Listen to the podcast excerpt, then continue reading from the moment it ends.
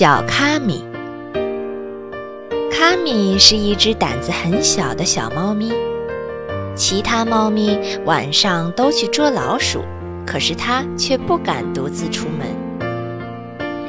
猫咪哥哥想出了一个好办法，悄悄地告诉了大家。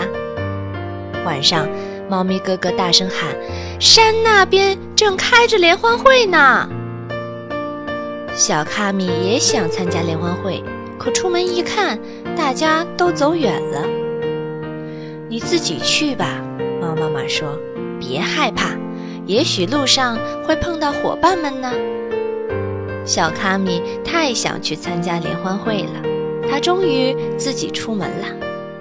呀，那是什么？小卡米被一只萤火虫的亮光吓了一跳。哦，一定是伙伴们。那一闪一闪的，就是他们的眼睛。我的伙伴到处都有，没什么好怕的。小卡米继续的前行，翻过了一个山头，小卡米终于来到了山的那一边。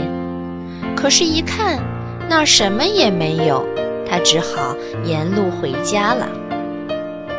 咦，这里怎么像是在开联欢会呢？小卡米发现家里挤满了小伙伴，猫咪哥哥把一束鲜花送给他，祝贺他变成了一只勇敢的小猫。